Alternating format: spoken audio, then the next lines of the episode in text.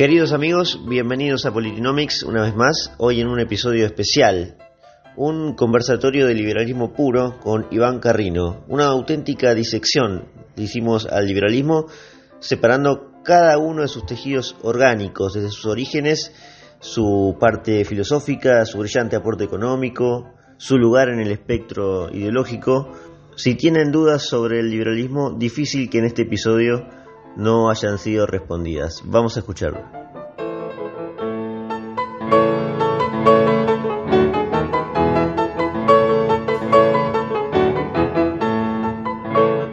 Eh, con Iván Carrino, él es eh, licenciado en Administración de Empresas, bueno, muy conocido en los medios. Ustedes sabrán que Iván tiene muchas intervenciones eh, en, televisión, en radio, muchos artículos, escritor de libros, es profesor, un experto en economía, pero que también se ha mostrado como un gran difusor de las ideas del liberalismo.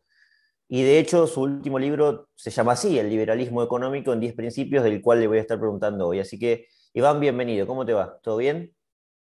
Hola Eliseo, ¿cómo andas? Todo bien, todo bien. Estudié administración, después hice dos maestrías en economía, digamos que me, he especializado más en la economía que en la administración. Yo te digo economista porque para mí el economista es, eh, a ver, Henry Hazlitt, por ejemplo, no tiene un título de economista, no tiene una licenciatura en economía, y, quién podría negar que Henry Hazlitt es un economista, por eso, ¿me entendés a lo que voy? Pero bueno, entiendo el detalle al que vas vos. Em, bueno, arranquemos con ese libro para empezar. Tengo muchas preguntas sobre, sobre este tema, sobre este tópico, porque no es solo economía, el liberalismo, pero bueno, eso lo vas a responder vos. Así que yo quisiera saber cuál es el origen del, liberalismo, si es un origen más político o económico o filosófico pero quisiera empezar con, tu último libro, que creo que es eh, el, liberalismo económico en 10 principios, ¿no? Así es, sí, es eh, un libro del año 2017. Eh, mirá, tiene una historia, digamos, yo, yo hace bastante que, doy clases en, en SEADE, donde ahora estoy como coordinador de la maestría en Economía y Ciencias Políticas, pero ahí empecé dando clases de Economía Internacional. Y una de, las clases de economía internacional que dábamos con Marcos Fielding Olson, la dedicábamos a tener un invitado que hablara sobre economía desde un punto de vista eh, proteccionista. Nosotros estábamos a favor del libre comercio y él en general estaba a favor del proteccionismo. Y, eso fue, eh, digamos, se hizo la recíproca. Algunos de los profesores invitados nos invitaban a nosotros después a, dar, a, dar, una charla en su propio curso de economía y me acuerdo un día que me invitaron a la Universidad de Buenos Aires y dije, bueno, voy a sintetizar lo que es el liberalismo económico en 10 ideas. Y ahí lo primero que hice fue en el año 2015, hice un PowerPoint con las 10 ideas y quedó ahí y las expliqué. Después me pareció que era interesante para, para, profundizarlo más, escribí un ensayo eh, de unas 15 o 20 páginas y, salí mencionado en un concurso en México y luego lo amplié un poco más y quedó en forma de libro eh, que fue publicado por Unión Editorial. Creo que el libro está bueno para, sobre todo para personas que no conocen bien de qué se trata el liberalismo, les interesa introducirse en el tema, en la economía, desde un punto de vista liberal, me parece que cumple bien su, objetivo. Habla sobre el capitalismo y la pobreza, sobre la redistribución del ingreso, eh, sobre toca también, o sea, hay una crítica a la teoría marxista de la explotación, eh, a, esta idea también medio ridícula de que, bueno, de que los intermediarios son todos unos, unos mercenarios, viste, que no sirven para nada y que cómo puede ser que las papas sean baratas en el campo pero sean muy caras en la ciudad. Entonces eh, hay un poco de todos los temas y algunos eh, como lugares comunes en donde se pone al liberalismo y creo que están bien respondidos en ese libro. Ok, y sacándole la, parte, la segunda palabra de ese libro, que es el liberalismo económico, bueno, me quedo solo con el liberalismo. ¿Qué es? ¿Qué, qué, de dónde proviene? ¿De dónde se origina? ¿Cómo podríamos introducirnos? Sí. Sí, yo creo que en términos más grandes el liberalismo es una filosofía política. Entonces tiene un, origen político, filosófico si querés, con un corolario económico, entre otras cosas. el liberalismo económico hasta se podría decir que es un poco posterior. A ver, obviamente hubo antecedentes de Adam Smith, sí, hubo antecedentes de Adam Smith, pero La riqueza de las naciones se publica en 1776. Y antes de eso vos ya tenías a, John Locke, por ejemplo, eh, escribiendo, allá por, por, por, por los años 1600, escribiendo teoría política y criticando la concentración del poder y criticando esta idea de la monarquía absoluta por derecho divino, ¿no? Los reyes que decían, yo soy la voluntad de Dios, obedeceme.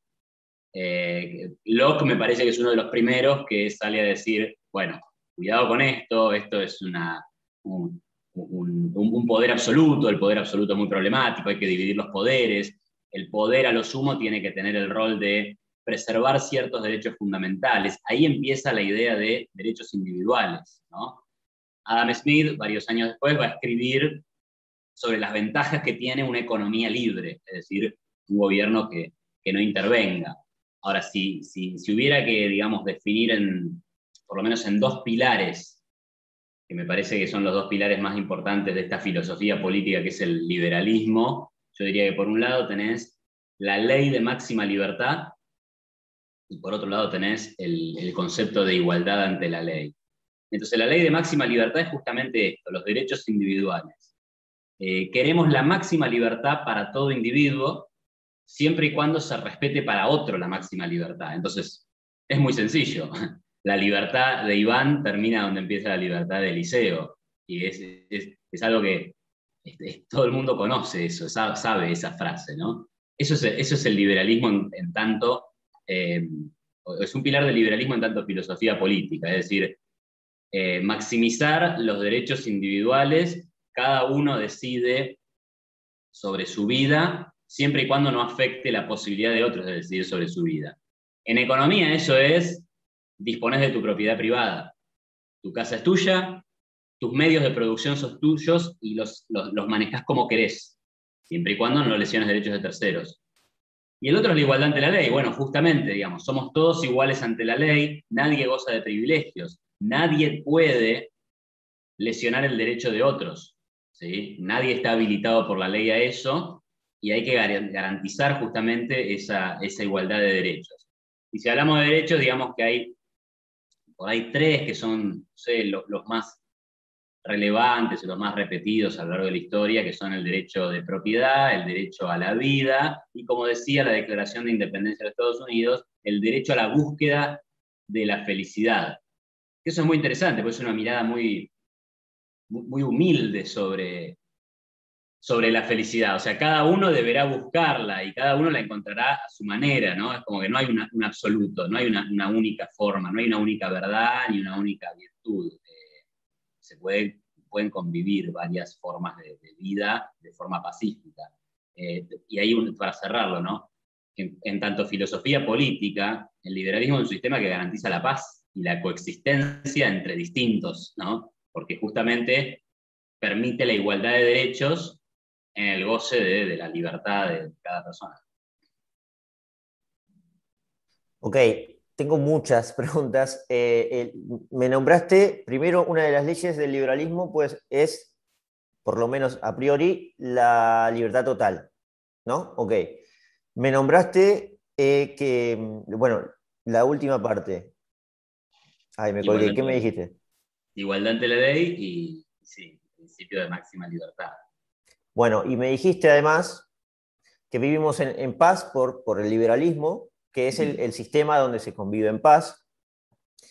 Está bien, hay, hay muchas preguntas que me nacen de la, de, filosóficas, ¿no? Ah, la búsqueda de la felicidad, que es lo que nombra Thomas Jefferson, ¿no? Porque claro, ahí vendría la pregunta de qué es la felicidad, y como bien dijiste vos, Ojo con esto, porque acá no es que la felicidad sería encontrar la virtud o la verdad, porque eh, hay muchas y hay varias. ¿Qué pasa? Cuando vamos a la filosofía, yo encuentro en Aristóteles, por ejemplo, en la ética eh, que escribe antes de, Cristo, unos siglos antes de Cristo, donde él con mucho detalle trata de definir qué es la felicidad, eh, le, da muchísimo tiempo en, en, el libro va tratando de descifrar y dice que es una. Y dice que la verdad y la virtud es una. Entonces, al decir que son varias, cualquiera puede tener, a ver, esto se presta mucho a la libre interpretación total. Es decir, ¿hasta qué punto esto es virtuoso o verdadero? Porque vas, a ver, Iván, que estoy yendo a un punto donde vos tuviste eh, controversias con muchos conservadores, te imaginarás, ¿no? Hay ciertos comportamientos del ser humano que van a un extremo en el cual uno tiende a decir, de mi parte, por ejemplo, esto no es tan virtuoso, ¿no? Es decir, cuando vos decís el liberalismo se termina donde empieza el derecho ajeno, quiere decir que el suicidio no interfiere en ningún otro ser humano y tranquilamente puede ser virtuoso porque esa persona entendió que era virtuoso y verdadero suicidarse. ¿Estoy mal? ¿Eso entra dentro del liberalismo? El tema es quién va a juzgar que eso es virtuoso o no. Eh, o sea, definime vos la virtud para eso. ¿Cuál es la definición de virtud? Claro, claro, pero yo no, entro en ese debate. Yo, yo a lo que voy es si hay varias o hay una sola. Si hay varias, el que se suicidó tiene razón en esa teoría. ¿Entendés a lo que voy? Fue virtuoso suicidarse, pero creo que nadie diría que es virtuoso suicidarse. Va, yo creo que no, pero va más allá de nuestra opinión personal. No, pero es que yo no me siento cómodo en ese rol de voy a juzgar de una forma positiva o negativa a quien se suicida. A lo sumo intentaré comprender las circunstancias, ¿no? Mira, por ejemplo, estoy viendo una serie que se llama Mindhunter. No sé si te suena, pero es de unos, es unos policías, una historia, está basada en una historia real. Son los primeros eh, académicos, mezcla del FBI con, la parte académica de ciertas universidades, que intentan indagar en la mente de los asesinos seriales. Bueno, ahí sí, mi juicio sobre esas personas es absolutamente deleznable. Yo me parece horroroso ser un asesino serial, pero justamente porque eso violenta derechos de terceros. Pero lo que me resulta interesante de la serie es tratar de entender, ¿no? Entonces, y esto es lo que hacen estos tipos. Quieren entender, pero sobre todo para evitar que se vuelvan a cometer crímenes. Ahora, el caso del suicidio es una conducta que afecta, eh, es una decisión que afecta a la propia persona. A lo sumo, mi, capacidad de comprensión dirá qué le estaba pasando en su vida, cuánta angustia estaría teniendo que decidió que era mejor terminar con su vida. Claramente yo no lo llamaría a eso búsqueda de la felicidad, no es lo que solemos entender por felicidad suicidarse. Eh, pero sí lo podríamos entender como terminar con el dolor, ¿no? Eh, y hasta ahí llego, digamos. Aparte, ¿cuán, cuán, cuán relevante, no sé, para la teoría política, para, cuán relevante para la teoría política, para la filosofía política, es encuadrar eso en, si eso es compatible con el liberalismo. El, liberalismo es justamente permitir eh, que las personas vivan buscando su felicidad sin lesionarle a otro la posibilidad de hacerlo. Entonces tiene que ver con la convivencia entre las personas y no con, lo, con los dramas psicológicos que cada uno puede tener. Los dramas psicológicos que cada uno puede tener van a ser muy importantes en tanto lleven a acciones que lesionen derechos de terceros. Por ejemplo, si vos sos un asesino serial, por ejemplo, si sos un terrorista, por ejemplo, si sos un, secuestrador, claro que podemos entender que en tu mente las cosas que están pasando deben ser horribles, terroríficas, o por ahí simplemente sos un psicópata, no lo sé, pero a lo sumo nos servirán para eso, pero lo relevante del caso es que hay cosas que vos podés hacer y hay cosas que vos no podés hacer, en tanto tu relación con los demás. Ese es el liberalismo, es tu vida en relación con los demás. Tus dramas personales, tus decisiones sobre tu propio cuerpo, mente y alma quedan, como dice nuestra constitución, ¿no? a, los ojos de Dios, digamos, para el, que, para el que crea, y si no, quedarán a los ojos de tu conciencia, digamos. ¿no? Entonces, me parece que, bueno, por, ahí va lo, relevante. Es interesante lo que planteas, pero no sé si es tan si, gravita tanto en las discusiones sobre, sobre filosofía política, bueno, menos economía. Claro, absolutamente. Sí, sí, hice un salto eh, demasiado brusco, lo sé. Salté de la teoría política a, cuestiones hasta incluso muy íntimas de una persona. Por eso pensaba, vos decís, mencionás, eh, bueno, eso ya es tema de Dios. Bueno, precisamente eh, eso entra ya en la conciencia de, cada ser humano. Pero bueno, después me gustaría volver, si tenemos tiempo, porque este es un tema bastante filosófico en lo individual eh, pero vuelvo a la, aparición del liberalismo, el origen. Vos le pones fecha, le pones nombre, le pones Locke, es siglo XVII, Revolución Gloriosa aparece posteriormente. Eh, ¿Por qué pensás que ocurrió en ese momento? Es decir, Locke advierte, como vos decís, ojo con el absolutismo, no era la primera vez que aparecía algún autor para decir este tipo de cosas, pero no se le puso el mote liberal, por ejemplo, a algunos españoles autores de la, escolástica o, los salamantinos eh, cuando dijeron eso. Bueno, la escuela austríaca retoma un poco eso, pero, pero no se le dice mucho liberal a Juan de Mariana, ¿no? Aunque sea, sí en el término, en algunos términos sí, hay un instituto y entiendo, pero hay muchos otros autores que no se los reconoce demasiado. En cambio, a Locke sí. Eh, ¿Por qué en ese momento? Sí, bueno, no lo sé, por qué en ese momento, es una buena pregunta, tampoco soy tan eh, experto en esa parte de la historia de, la filosofía política o de la historia política eh, clásica, ¿no? Eh, pero bueno, lo que sabemos es que esos han sido textos fundamentales, la teoría contractualista, también Hobbes, Locke, bueno, estaba Rousseau, no, necesariamente eran liberales todos, ¿no? de ninguna manera Em, la revolución norteamericana, la revolución gloriosa, como, vos mencionabas, acá en Argentina Alberdi. Desde un punto de vista económico, ahí sí lo tengo un poco más claro, porque, digamos, las ideas de Adam Smith vienen después de un largo ensayo con las ideas previas que eran las del mercantilismo. Y el mercantilismo lo que pregonaba era la riqueza del, Estado es la riqueza de la nación, o sea, la riqueza de los reyes es la riqueza de la nación, y lo que tiene que conseguir una nación es acumular metales, oro y plata. Eso lo llevaba a una, a una economía cerrada, se buscaba que no se importara ningún bien, que el oro se quedara adentro, se buscaba fomentar la exportación. Tenían economías muy reguladas, y la verdad es que eso, por algunos digamos, un siglo y medio, dos siglos, no había generado ningún avance material, ningún progreso, la gente vivía mal. Entonces, digamos, las circunstancias económicas te llevan a buscar eh, nuevas ideas, a, que alguno se ponga a pensar que está saliendo mal y que lo diga y que otro tome la idea, ¿no? Entonces, me imagino que si trasladáramos ese mismo análisis a la política, imagino que la situación política también estaría generando cierto hartazgo, la arbitrariedad del poder, eh, y, algunos se pusieron a pensar, y algunos difundieron sus, ideas, ¿no? Entonces, y ahí se genera un, se va generando un, cambio en la mentalidad que termina generando un cambio en las, en las instituciones políticas y económicas.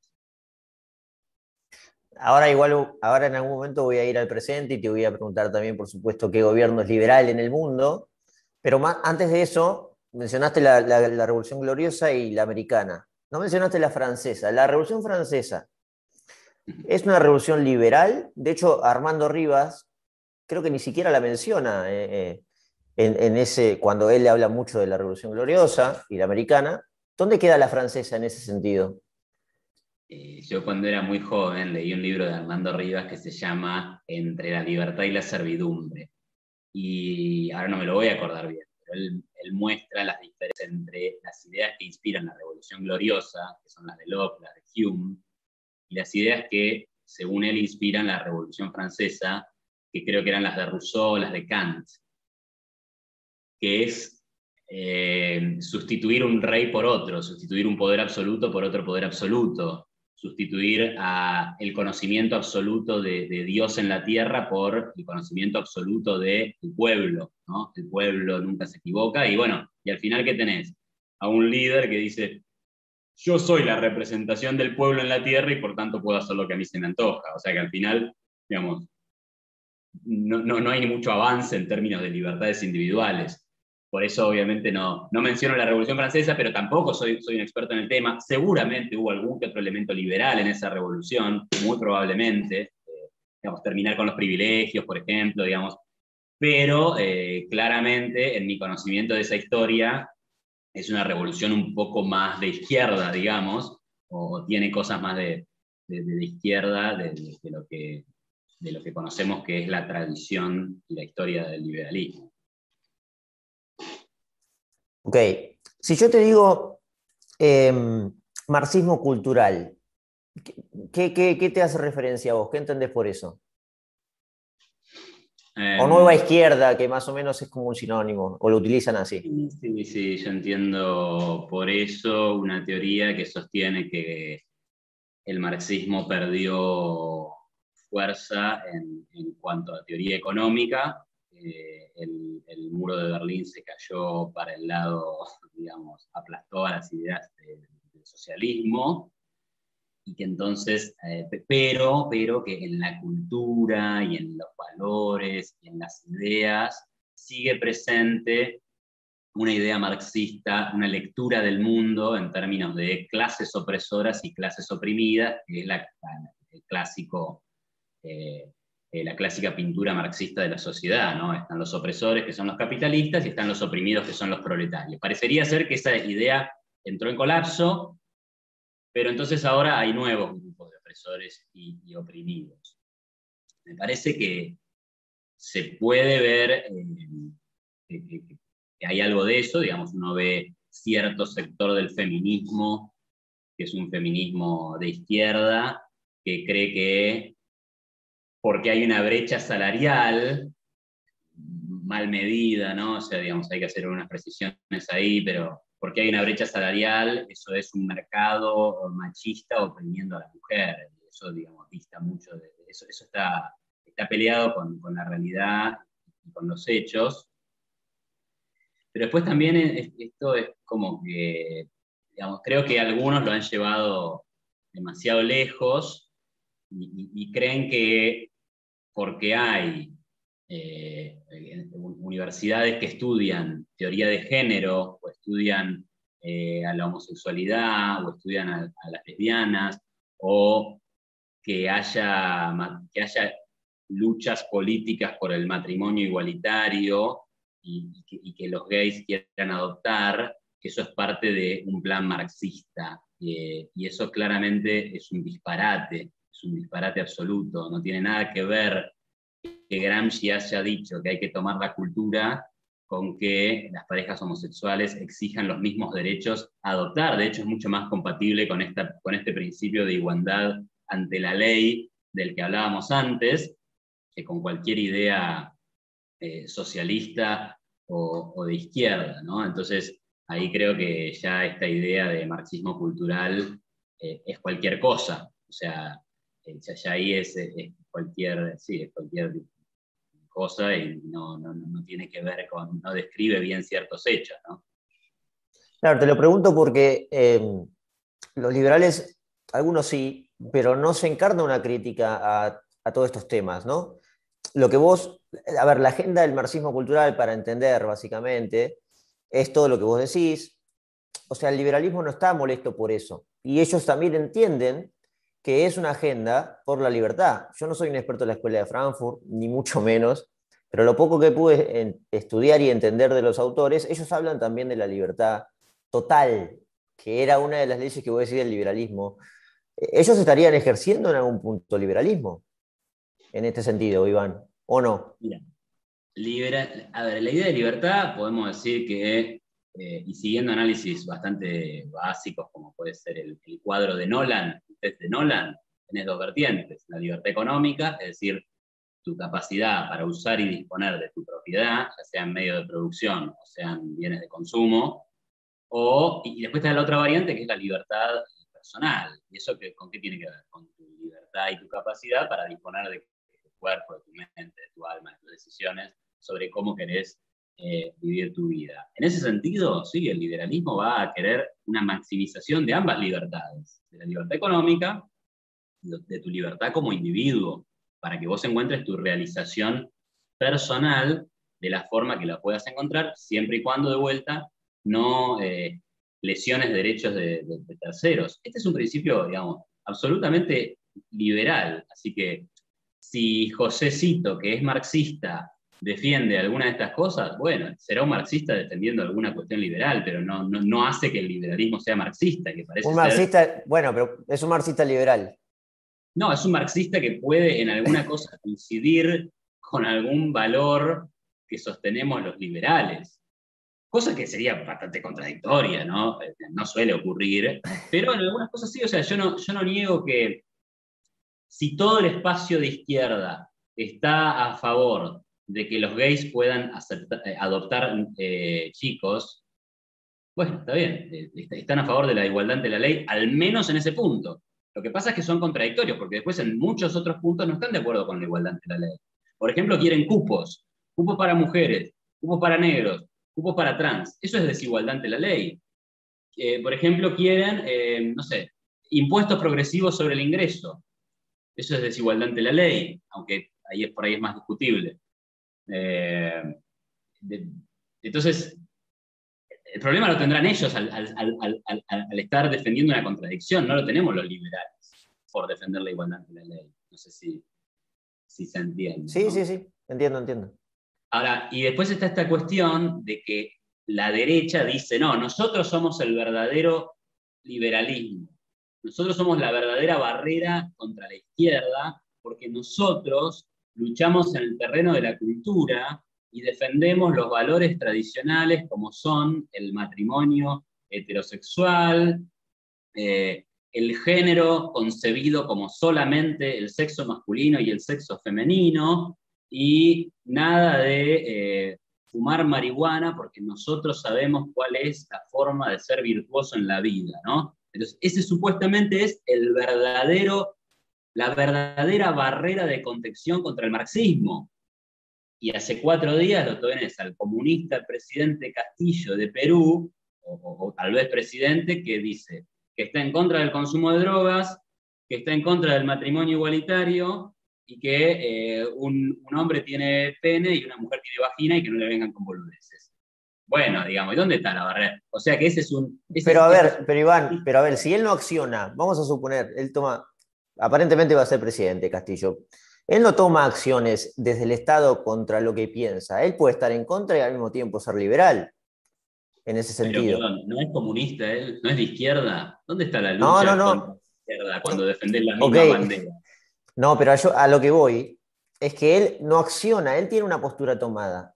Y esto es parte de ser liberal también, no o no. La postura que él tiene tomada es que el aborto está mal, que el matrimonio igualitario está mal y que, que el aborto está mal. Ahora, después, si toma medidas frente a eso, es otro tema. Esa es otra discusión, es doctrina política. Pero si una persona común y corriente como él, eso también al liberalismo no debería molestarle. ¿O sí? A ver, a ver, a ver. Yo, lo que, yo no digo que a mí me molesten las opiniones personales de una persona. ¿no? Yo no digo eso. Yo digo una cosa, y ahora voy a lo que vos decís. Yo lo que digo es, no se suponía que estar en contra de la legalización de las drogas, estar en contra de la ideología de género, que estar en contra del matrimonio igualitario era ser la verdadera vara de contención contra la izquierda? ¿Y cómo me explican ahora que un tipo recontra de izquierda también tenga esas banderas? Eso es una contradicción enorme con la teoría que dice que la verdadera vara de contención contra la izquierda eh, es, justamente restringir todas estas cosas. Este, no. O sea, evidentemente se puede ser un cavernícola, eh, siendo de derecha y siendo de izquierda. Y también habrá algún liberal que piense que, está mal el matrimonio igualitario, no digo que no. ¿eh? Ahora, siendo lo que vos decís, el tipo es presidente, supongamos que es presidente. Y el matrimonio igualitario o el matrimonio hetero es una decisión estatal. Entonces va, a actuar, por acción o por omisión, digamos que va a actuar, ¿no? Eh, si no avanza ninguna ley de matrimonio igualitario, igual no sé cómo es en Perú, por ahí ya está habilitado, pero bueno, no, no, no, está habilitado. Una ley, no, no, no, no, no, no hay matrimonio igualitario. Bueno, si no avanza ninguna ley, habrá actuado por, por, omisión sin empujar la cosa. o, por ahí veta, veta, si en el Congreso sale, no sé, lo vetará o no, o no lo vetará y quedará en una opinión personal, sí, obvio. Pero bueno, digamos, va a ser el presidente, va a tener poder para, tomar, para decidir sobre esos temas, ¿no? Entonces ahí, ahí, viene la cosa. Sí, qué yo. Bueno, si, si, en la escuela le van a enseñar a los chicos una, una visión, digamos, muy binaria del género, bueno, es una decisión eh, política y es una toma de posición sobre el tema. Claramente la posición liberal es sacarme al Estado de la educación y que cada colegio enseñe como quiera y que haya colegios eh, con teoría de género y que haya colegios con otra teoría de género, digamos. Este, o sin teoría de género. o sin teoría de género también. O, no se toca ese tema, sí, por supuesto. Claro, claro. Bueno, el caso de Pedro Castillo fue paradigmático y fue muy interesante para los que estamos en estos temas, porque no somos todos.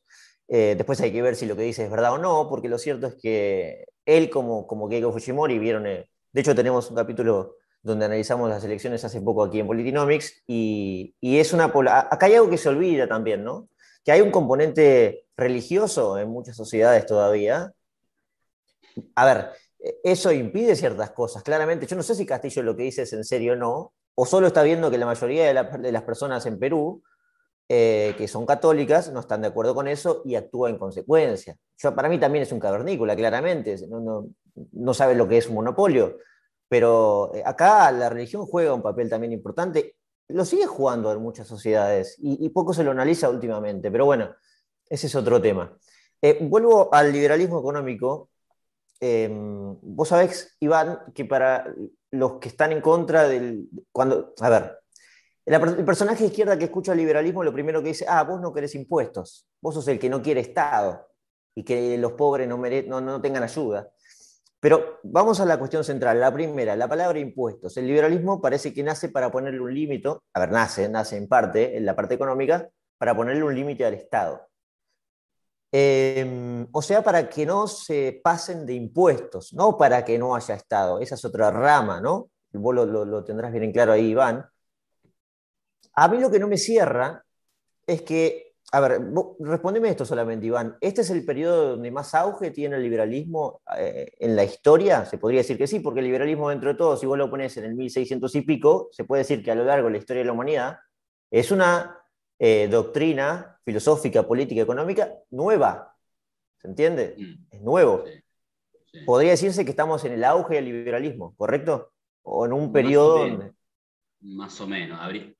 Tendríamos que tener algunas variables para medir eso, pero a ver, digamos, yo te diría que también antes de la crisis del 30 en los Estados Unidos, por ejemplo, se vivía en un mundo eh, en algunos sentidos mucho más libre de, hoy, los gobiernos eran más, más pequeños. Hay una frase famosa de Keynes que dice que ni siquiera necesitabas pasaporte para, para, trasladarte de un país a otro. O sea, las regulaciones y la presencia del Estado era mucho menor de lo que es hoy. Así que no sé, eh, habría que medirlo. Eh, después comparado con un mundo donde estaba la Unión Soviética versus el bloque occidental, eh, por ahí ahora sí estamos mejor que en ese momento. Pero bueno, hay que ver, no, no, no lo sé. Está el índice de libertad económica que te marca que estamos en un momento bueno en términos de nuestra libertad económica a nivel global, pero no está comparando contra esa época antes de los 30 y que llegaron las ideas keynesianas. Así que no sé a dónde vas, pero bueno, no sé, igual no sé si es el punto central, pero no sé si es el momento del liberalismo en la historia. En Argentina te imaginarás que mucho menos, ¿no? Pero bueno.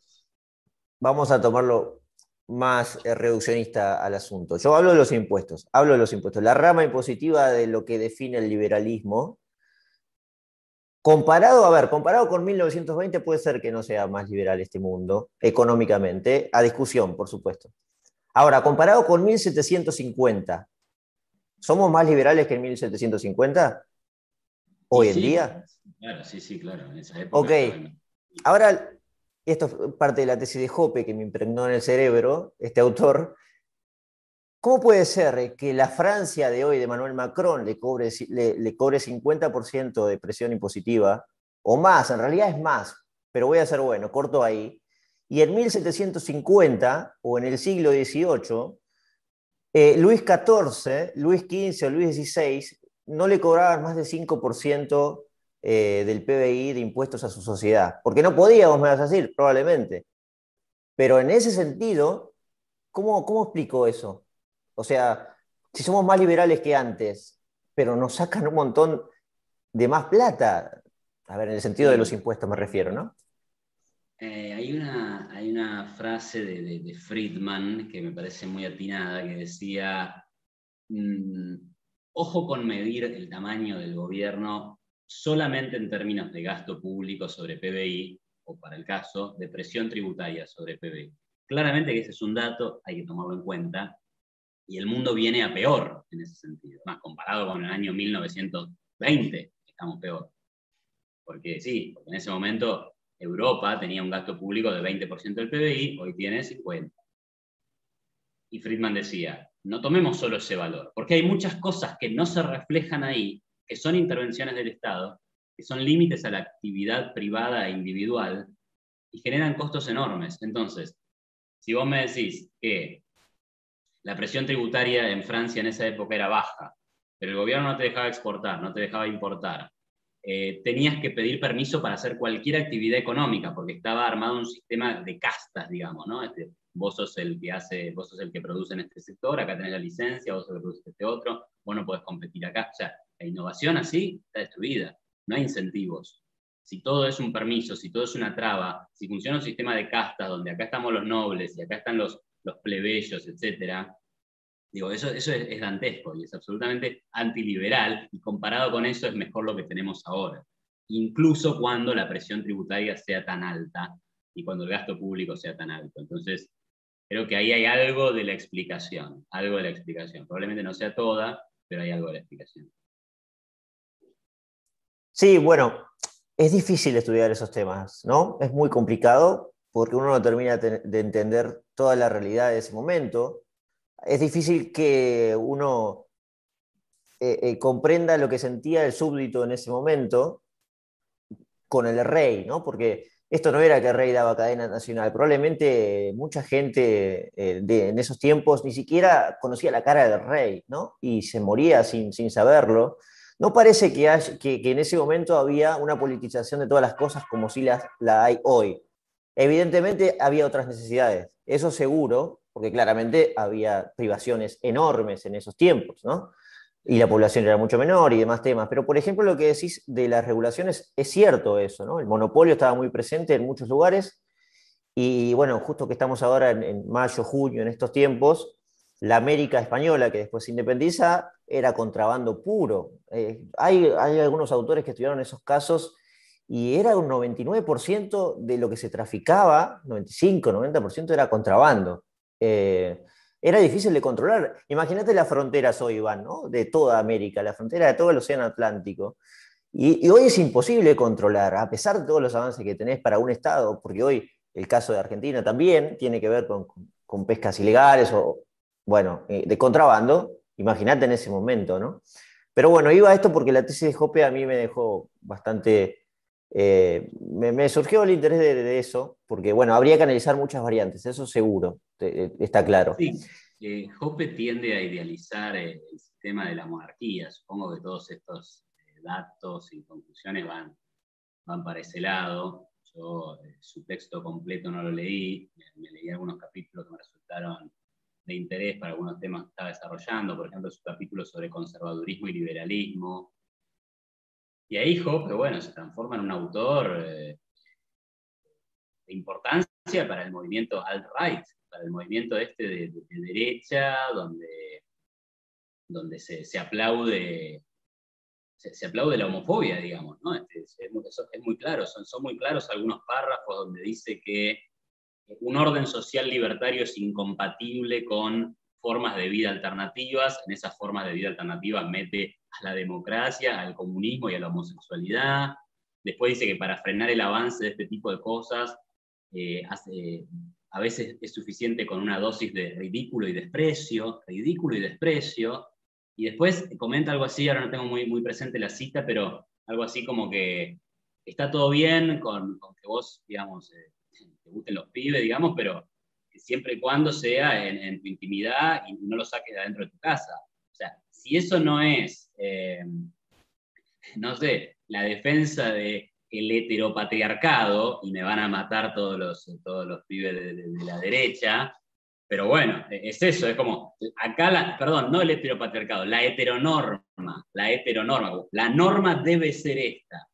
Digo, entonces, eso, bueno, eso claramente lo transformará él en cierto tipo de conservador de derecha, porque si uno lee el libro reciente que publicó Pablo Stefanoni, un tipo que viene de la izquierda, eh, periodista, que se llama, eh, se llama La rebeldía se volvió de derecha, él analiza lo que pasa en Europa, donde en Europa hay un montón de movimientos de derecha, pero que la bandera que levantan es, acá los gays pueden vivir con plena libertad, en comparación con los países islámicos. Entonces, fíjate vos sea, esta derecha es como más retrógrada todavía porque va como diciendo, no, si vos sos un desviado, un invertido o un sodomita, como dice el otro cavernícola de Nicolás Márquez, esto es incompatible con, eh, una sociedad libertaria. Entonces, digamos, Jope ahí a mí, digamos, me parece un autor con, contribuciones bastante, bastante magras, pobres, eh, o, con consecuencias medio, medio negativas en algún sentido. Creo que si eso es asociado con el liberalismo, es un problema, es un problema para el liberalismo, pero sobre todo que no es correcto, digamos, ¿no? no es correcto asociar esas ideas que expone Hoppe con el liberalismo. Y la verdad, tampoco le encuentro mucho sentido a defender a la monarquía, porque al menos la literatura mainstream sobre el tema sostiene que había monarquías que las monarquías eran sostenidas por el derecho divino y que el movimiento ilustrado de Locke, de Hobbes, más tarde de, de Tocqueville, de los intelectuales norteamericanos que eh, dieron lugar a la, a la, independencia, fue un movimiento desde la, desde la monarquía hacia una monarquía parlamentaria o hacia la democracia republicana. Entonces, y, y por, para cerrar, ¿no? Este, la monarquía implica un poder absoluto para alguien que, comande.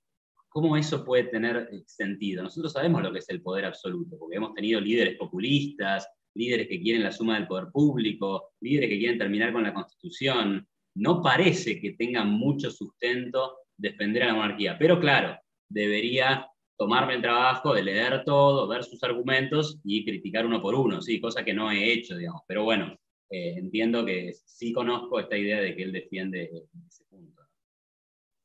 Claro, yo, solo quise tocarte, Iván, los temas económicos que remarca Jope, porque cita a otros autores que han estudiado sobre el tema, nada más. Después todo lo demás queda para otro debate más interesante seguramente que este. Eh, bueno, voy a, voy a ir cerrando, tengo muchas preguntas, pero bueno, vamos a acotar, porque la pregunta del tópico, que si el liberalismo se encuentra más a la izquierda o a la derecha, todavía no la respondiste, pero la vamos a dejar para el final. Te decía antes, si hoy en el mundo hay un gobierno que se puede definir según los principios de, que vos estás explicando del liberalismo, como liberal, como liberal en todo sentido, me refiero, porque siempre queda una patita en la cual decís, uy, en esto no es liberal. A mí, a mí me, yo asemejo eso al, al socialismo del siglo XXI o al socialismo en general. A ver, ellos también dicen lo mismo, Iván. Dicen, este presidente o este dictador no fue realmente izquierda, y hay liberales que me dicen, no, este presidente no fue realmente liberal. Bueno, hermano, no vas a tener nunca un presidente liberal. Pero bueno, esa es la discusión si el liberalismo, liberalismo puede entrar en política o no. Pero me ajusto a la pregunta principal. Hay un gobierno en el mundo que este sigue, digamos, las ideas nuestras y, le va bien eh, en la mayor cantidad posible de cosas. Sí, ahí te hago una, una respuesta previa muy concreta, muy al hueso, que si vos me decís si Macri es más liberal que Cristina o que Alberto, sí, sin duda que sí, pero no cabe ninguna duda. Entonces, si, tenemos eh, en un amplio espectro de grises, donde el blanco está allá, y eso es el liberalismo, y el negro está allá, y es el antiliberalismo, bueno, claramente Alberto está más cerca del negro y Macri está más cerca del blanco, no cabe duda de eso, es objetivamente demostrable. Límites al poder, economía menos regulada, ya está, con esas dos cosas ya está en el mundo mm, habría que mirar los índices de libertad económica, pero como vos decís, eh, algo va a haber que vos decís esto no. Por ejemplo, Singapur. Singapur mide muy bien en los índices de libertad económica, pero entiendo que su sistema político es un sistema político bastante autoritario. No conozco los pormenores. Entonces, ¿cómo es compatible una cosa con la otra? Y no sé, habrá que ver bien qué pasa en ese país. Pero los 10 primeros países en términos de libertad económica, qué sé yo, tenés Nueva Zelanda, tenés Australia, Estados Unidos no está en los 10 primeros, pero anda por los primeros 20. Eh, Canadá también.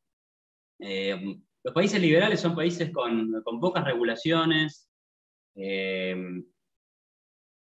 con pocas regulaciones, con bajo gasto público, relativo en términos de, otros países, ¿no? Porque, o sea, hoy yo tengo acá un libro que siempre me gustó mucho, que fue Una revolución liberal para España, de Juan Ramón Rayo. ¿Qué dice Juan Ramón Rayo? El Estado tiene que ser el 5% del PBI. Bueno, sí, o sea, no sé, el país que está más cerca de eso tiene 15 puntos encima. Como una, como una monarquía. claro. Mira, una monarquía actual tendría un gasto suculento. ¿Por qué una monarquía actual no tendría Ministerio de Salud, Ministerio de Educación, Ministerio de la Mujer? ¿Por qué no? ¿Por qué no? Obvio que lo va a tener. ¿Por qué pensamos que una monarquía no va a tener todo eso? Lo va a tener. Bueno, es que no lo tuvo. Es que no lo tuvo, ese es el tema. Y es difícil, no lo puedo ah, comprobar a eso, obviamente, no lo podemos comprobar. claro, claro, claro, no lo tuvo en esa época, porque en esa época, digamos, no, no estaban estas ideas, vinieron después, ¿no? Hay que tener salud para todos, hay que tener educación para todos, hay que tener eh, seguridad social, justicia social, redistribución, sí, regular el mercado laboral, Ministerio de Trabajo. Eh, pero bueno, lo que voy es, 5%, eh, bueno, lejos de eso está todo el mundo. Ahora, pero después tenés algunas como cuestiones medio contradictorias o raras. Eh, Noruega, ¿cómo? No, Noruega no, pero Suecia, ¿cómo está en el índice de libertad económica? Y está entre los primeros 20. Y pero no es uno de los países socialistas. Y no, lo que pasa es que tiene alto gasto público, altos impuestos, pero después es una economía donde es fácil hacer una empresa, donde no tenés restricciones a, a la exportación y a la importación, donde no hay inflación, donde no hay controles de cambios, donde podés abrirte rápido una cuenta bancaria, abrir una empresa. Bueno, eso, eso es clave para la libertad económica. Entonces, hace que estos países que tienen altos niveles de redistribución del ingreso, porque cobran muchos impuestos, después tienen alta provisión de bienes públicos o bienes provistos por el Estado, bueno, se transforman en países que igual tienen libertad económica, pero bueno, sí, no, no encaja en la descripción del ideal liberal, sin duda que no encaja en esa descripción. Eh, la pregunta del título de si el liberalismo está más cerca de la derecha o de la izquierda, o del, del conservadurismo o del progresismo, eh, eh, la formulo porque, a ver, hubo gobiernos que la derecha, centro derecha o el liberalismo levanta sus resultados como son, lo, a ver, en los 90, Margaret Thatcher y Ronald Reagan eh, fueron los baluartes de, la derecha e incluso del liberalismo también, y se los nombra como gobiernos conservadores, liberal conservadores. Em, esa, a ver, se puede responder porque ya sé a dónde vas a ir y cómo me vas a responder, pero igual lo hago. ¿Está más a, a la derecha o a la izquierda? O sea, ¿es más factible que el liberalismo haga un pacto con la derecha o con la izquierda, según la filosofía que vos marcás? O ninguno, o el liberalismo tiene que preferir ni siquiera entrar en política? Em, una cosa es mirar el espectro ideológico con estas dos vertientes, izquierda o derecha. Hayek, en su texto ¿Por qué no soy conservador?, dijo, mm, deberíamos mirarlo como un triángulo. Está la izquierda, está la derecha y está el liberalismo en una tercera parte. Entonces ahí ya hay tres, tres dimensiones, donde el liberalismo no sería ni parte de la derecha ni parte de la izquierda. Trayéndolo más a la actualidad, tenemos el test de Nolan, que dice, bueno, tenés gente que es liberal en la parte económica, pero es muy represora en la parte de libertades personales. Tenés gente que es recontra represora en la parte económica, eh, pero que es muy liberal en la parte de libertades personales, que sería como el, el progresismo moderno, ¿no? que quiera el Estado reprimiendo todo, controlando toda la economía, pero después está a favor de que, de que fumes, de que tomes, de que tengas eh, sexo con quien quieras.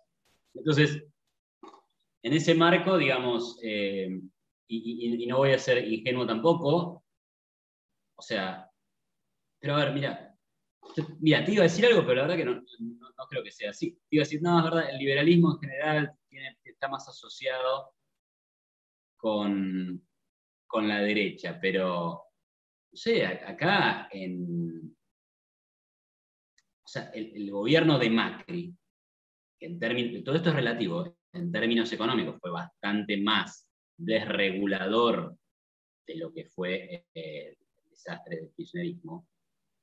Sin embargo, la visión del partido de Macri en términos, ¿no? O sea, legalizó el aborto, eh, o sea, legalizó el aborto, eso podría ser como considerado de izquierda, pero desde el punto de vista de libertades personales, hay, una amplia cantidad de liberales que dice el aborto debe ser legal.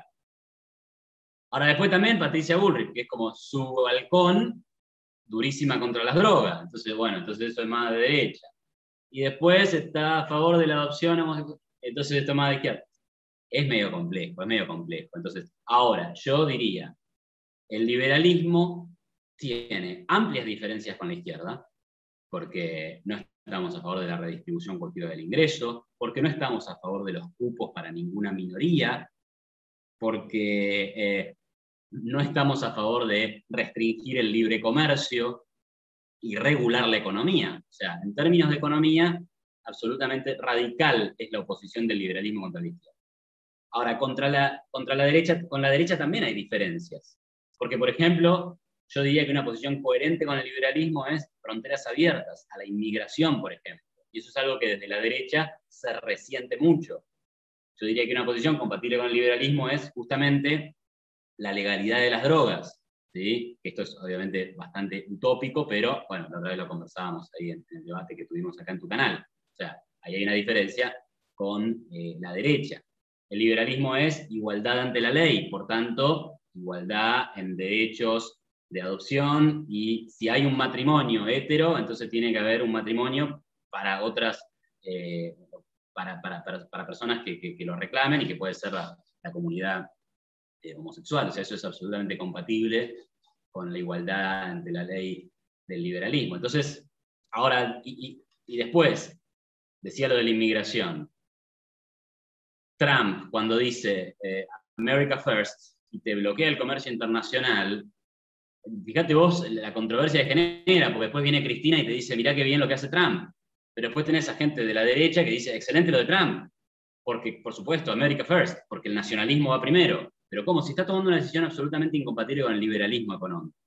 Entonces ahí tenés como diferencia. El liberalismo puede tener cosas en común con algunas cosas que implementen los líderes de la derecha o de la centro derecha y puede tener cosas en común con algunas cosas que implemente la centroizquierda, sobre todo en materia de libertades personales o cuestiones eh, sociales, que diríamos. ¿no?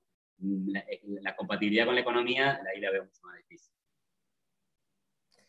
Eh, ¿El liberalismo tiene aspectos incompatibles con el nacionalismo? Mirá, tengo el ejemplo de Sper, que en algún momento se había manifestado como que las Malvinas no era importante, y bueno, recientemente cambió de opinión, ¿no? Eh, ¿El liberal le interesa esto? El, liberalismo, digamos, ya estamos hablando de, política y de formas de gobernar, ¿no? ¿Un liberal tendría que interesarle Malvinas o no?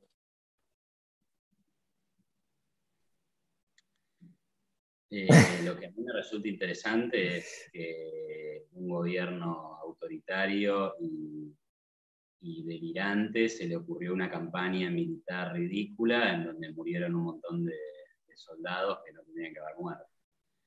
Eh, las cuestiones territoriales, eh, lo relevante acá es hacer una política sana, una política económica que genere prosperidad y, que la gente, ¿sabes qué? Tenemos que conseguir que los kelpers quieran sacar pasaporte argentino no la ridiculez de las guerras. O sea, la guerra es, eh, eh, eh, no tiene nada que ver con, el liberalismo.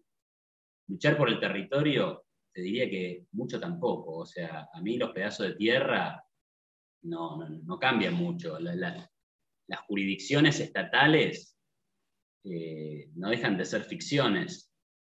obviamente hay, diferencias culturales que después emergen en países, naciones y legislaciones distintas, pero eh, desde ya que, estamos en contra de la guerra y de la guerra en este sentido, de la guerra preventiva, bueno.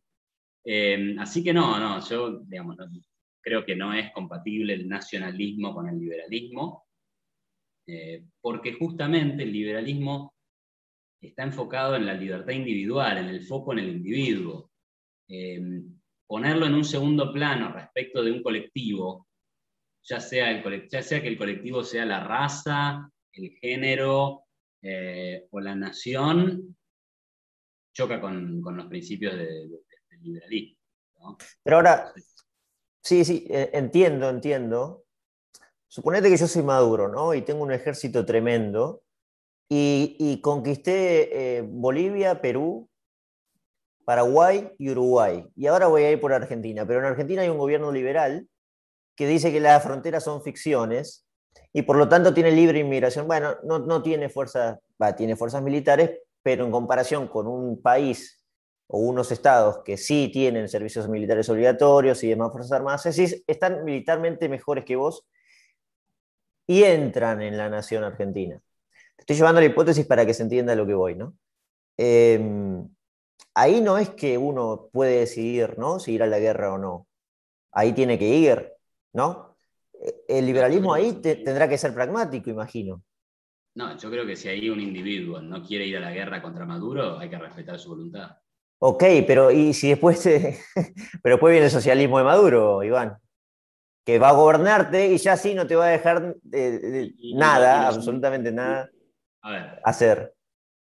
Eh, primero que si hay un gobierno en Argentina con una fuerza militar, no sería cuestión de, bueno, estos señores están pasando por la frontera, digamos, no, vos dirías, estos quieren invadir. O sea, existirían las fronteras, habría libre inmigración, pero digamos, tal vez controles fronterizos para que no te tomen el país, habría. Pero fíjate vos, o sea, entonces vendría Maduro y ¿qué hace? Lo tira al presidente que está, o sea, va a ir a invadir la Casa Rosada. Bueno, hay que repeler eso, pero será una cuestión de los militares. Este, ¿Entendés? a lo que voy es que eh, en un hipotético caso. Tienen que poder político, tienen que, ser, tienen que adueñarse del poder político, tirar al presidente y Maduro tendría que convertirse en presidente. Bueno, por eso no hace falta que vos te enlistes en el ejército. Tenés un ejército para defenderte. ¿No te pudiste defender? Bueno, perdiste. Y entonces Argentina se transforma en un país comunista y horrible. Y bueno, la gente se irá, se irá del país. O resistirá. Resistirá en el gobierno autoritario ¿Cómo? ¿Con armas? Yo qué sé, sí, por ahí. O sea, rebelarse frente a una dictadura y frente a una invasión de, un poder absoluto está legitimado eh, por, por las ideas liberales.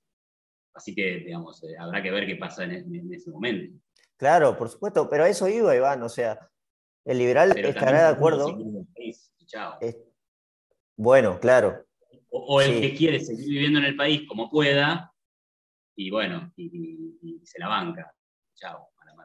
E, estoy dando ejemplos, ojo, ¿no? Porque estoy dando ejemplos, no eh, son hipotéticos, pero si lo llevas a Europa, hace menos de 40, 50 años estábamos viviendo cosas parecidas, ¿no? Entonces, eh, uso el ejemplo para tratar de entender eh, cómo se desarrolla el liberalismo en una situación hipotética como esta, y que obviamente, en general, los que tienen la posición del liberalismo no, no tienen mucho interés por Malvinas, por eso te preguntaba al principio, ¿es compatible? Y bueno, aparentemente no es compatible.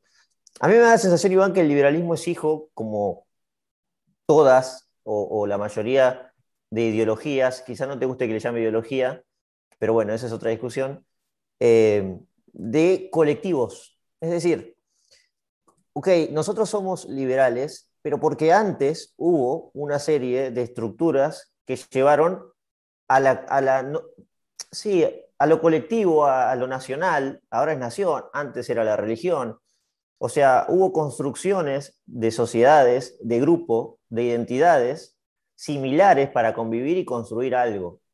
A partir de ahí, eh, hoy podemos decir, bueno, yo puedo ser liberal, y en la cuarta, quinta generación, después de un país que tuvo que entrar en guerra, una, una serie de criollos que tuvieron que entrar en guerra para independizarse de la corona, eh, aparece la posición liberal. Esto creo que lo menciona en la rebelión de las masas, eh, el libro de la rebelión de las masas, que la cuarta, quinta generación siempre tiende a, ser más liberal de, un país, de la construcción de una sociedad. Pero bueno, te, preguntaba eso, si el nacionalismo tiene compatibilidad con el liberalismo. Es decir, los símbolos patrios, por ejemplo, al liberal le interesa eso, aparentemente no, no debería entonces, ¿no? Porque no, no, no, a ver, si vos decís, no, la identidad grupal no es lo importante, porque lo que importa es el individuo.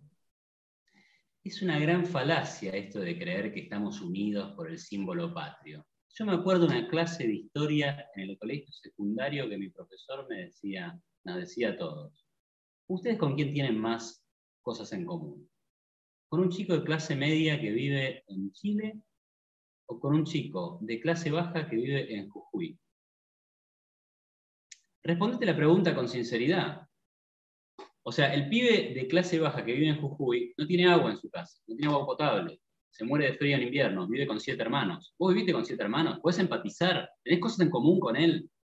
¿O tenés cosas más en común con ese chico que vive en Chile, que tiene más o menos tu edad, que tiene wifi, que vive en dos ambientes, que vive en una ciudad, que tiene agua potable, que tiene aire acondicionado? Entonces, ¿qué es esta hipocresía de decir todos los argentinos somos hermanos porque está el símbolo patrio? Es hipócrita, es falaz, no es cierto directamente. Entonces, em, ahora, después, claro, eh, cada país tiene un sistema político y entonces nosotros los liberales argentinos trataremos de que el sistema político argentino se acerque más a, lo que deseamos. Y si en Chile no pasa, bueno, nada, nos pondremos mal por, algún, por lo que esté pasando allá o no, pero digamos, sí, en ese sentido, el símbolo patrio, no sé, tendrá alguna cuestión histórica, alguna cuestión, digamos, de alguna cuestión compartida, medio lejana. O sea, si vos me decís, eh, ¿te gusta que gane la selección argentina al fútbol? Sí. Si ves tenis, lo ves a Del Potro en lugar de ver a, no sé, Psiras. Sí, sí. Y cuando en la Fórmula 1 corre un corredor argentino, ¿te interesa un poquito más que si corrieran todos suecos? Sí, sí, por ahí sí. Pero igual, estamos hablando de ancestros tuyos y nuestros que dieron la vida por que hoy vos puedas, y yo también, y todos, que seamos liberales. ¿Me entendés a lo que voy? No se trata ya tanto de símbolos patrios, sino de reconocer que hubo ciertos honores en nuestros propios antepasados. Nuestro tercer abuelo, nuestro cuarto abuelo, quizás estuvo peleando en guerras de la independencia. A eso es a lo que voy, a reconocer que alguien dio la vida porque nosotros hoy tengamos libertad. Y quizás los símbolos patrios hacen referencia a eso, no tanto a que todos somos hermanos. Eso, entiendo lo que vos decís del chico de Jujuy, eso es una cuestión pura y exclusivamente de economía y de política económica que el gobierno que es probablemente recontrainterventor, no puede solucionar y no tendría cómo solucionarlo. Pero creo que los símbolos patrios se reconoce el esfuerzo de los ancestros nuestros, que están más cercanos de lo que parece en el tiempo y que dieron la vida. Yo sé, hoy, bueno, hoy la selección, la verdad, a, a uno le puede interesar más o menos, pero es una cuestión de hobby, de deporte. no es dar la vida.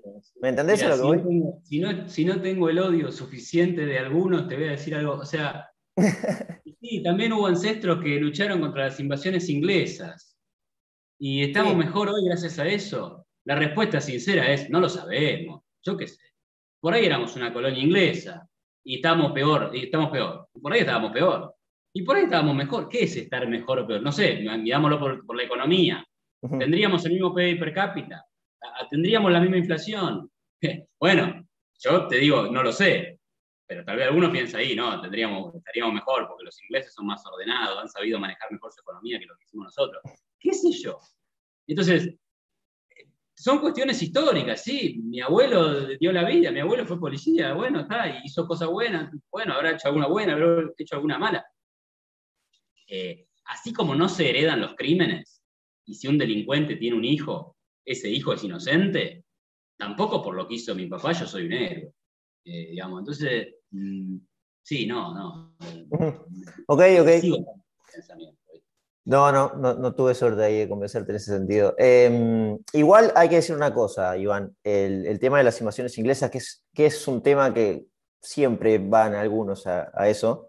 Argentina no le fue mal eh, sola. O sea, expulsó a los ingleses y a principios del siglo XX, y vos lo sabés muy bien, Argentina se convirtió en potencia. Ese esquema que deriva de, la España, de la corona española, triunfa. Se quiebra después del siglo, después de los años 30, 40, 50, ¿no? Pero. Tiramos contra la corona española.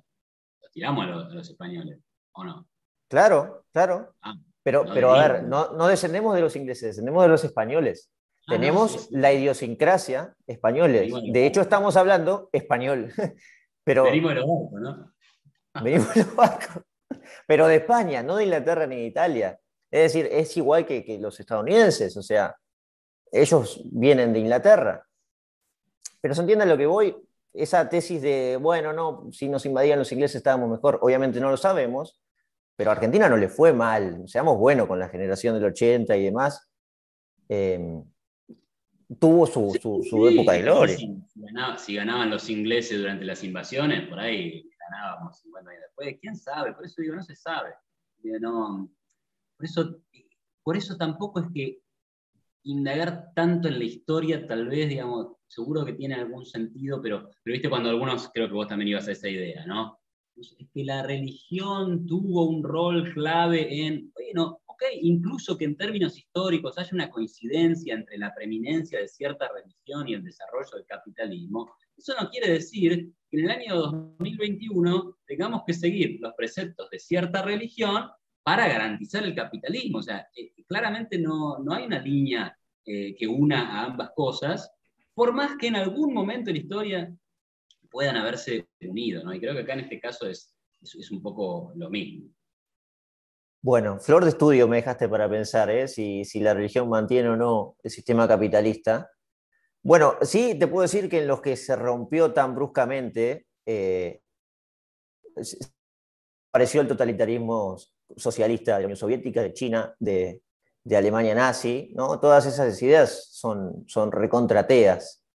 Pero bueno, hasta vos mismo, Iván, entendés que hay una descendencia, o sea, en algún momento la, religión tuvo que... Nazi era, ¿Había una militancia anti, antirreligiosa ahí? No sé, no sé, pregunto. Claro, desaparece, desaparece Dios. Eh, esto lo dicen los propios comunistas, el mismo Marx, el mismo Lenin, eh, ellos dicen que son ateos. El comunismo es un movimiento ateo, eso estamos claros. Sin duda, sin duda, pero los nazis también. sí, por supuesto. la religión era el opio de los pueblos, pero los nazis también eran, no, eran, no, estaban con ninguna religión porque persiguieron a una religión en puntual, o sea, persiguieron a los judíos. Claro, no, no, no, no, entiendo, entiendo. Es el, como dice Nietzsche, es el reemplazo de Dios, es la personificación de Dios que es Hitler. La religión, entendida en el sistema de dogma, que estamos entendiendo, era Hitler. Dios era Hitler para, o el nazismo. De hecho, hoy vemos gente que todavía adora a los, símbolos nazis. Eh, eso es propio de, un dogma, de, una estructura de creencias em, que reemplaza al Dios de, a la religión de turno de, entonces. Pero bueno, ese es otro tema. Iván. Em, Espectacular, perdona, me, llevé, ya nos pasamos casi la hora, así que, quedan muchos puntos abiertos, pero me parece que fueron todos contestados eh, con, mucho lujo de detalle y, nos expandimos un poco más. Quedará un debate entonces, Iván. Liberalismo versus nacionalismo, ¿te parece en algún momento? Podría ser, podría ser, dale, dale. Bueno, gracias. Dale, che, muchas gracias. Eh. Te mando un gran abrazo y bueno, la seguiremos en un momento.